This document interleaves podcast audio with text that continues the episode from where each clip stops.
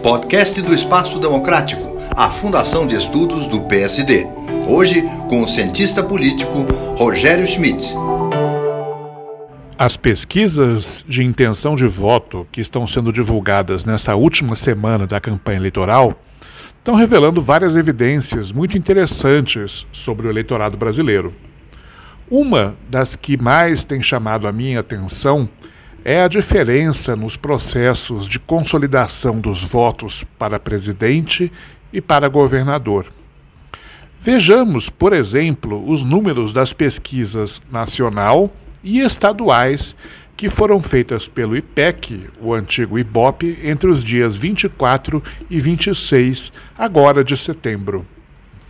Na eleição presidencial, somente 10% dos brasileiros ainda se declaram indecisos na resposta espontânea.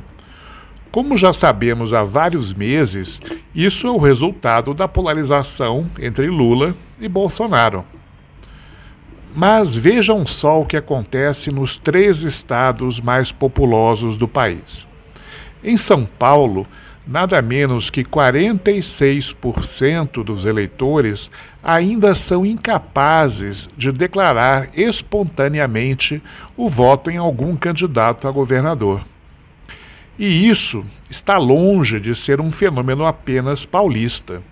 No Rio de Janeiro, ainda temos 39% de indecisos. Em Minas Gerais, eles são 32%. Ah, mas alguém poderia contra-argumentar dizendo que todas essas porcentagens são da pesquisa espontânea e que na resposta estimulada seria tudo muito diferente. Mais ou menos. De fato, como seria de se esperar, a proporção de indecisos cai bastante quando as pesquisas apresentam aos entrevistados os nomes dos candidatos. Mas o meu ponto não é esse, o meu ponto é outro. Mesmo nesta segunda situação, os eleitores se mostram muito mais decididos na eleição para presidente do que nas eleições para os governos estaduais. Na pesquisa estimulada, temos só 4% de indecisos para presidente, mas eles ainda são 9% em São Paulo e no Rio de Janeiro.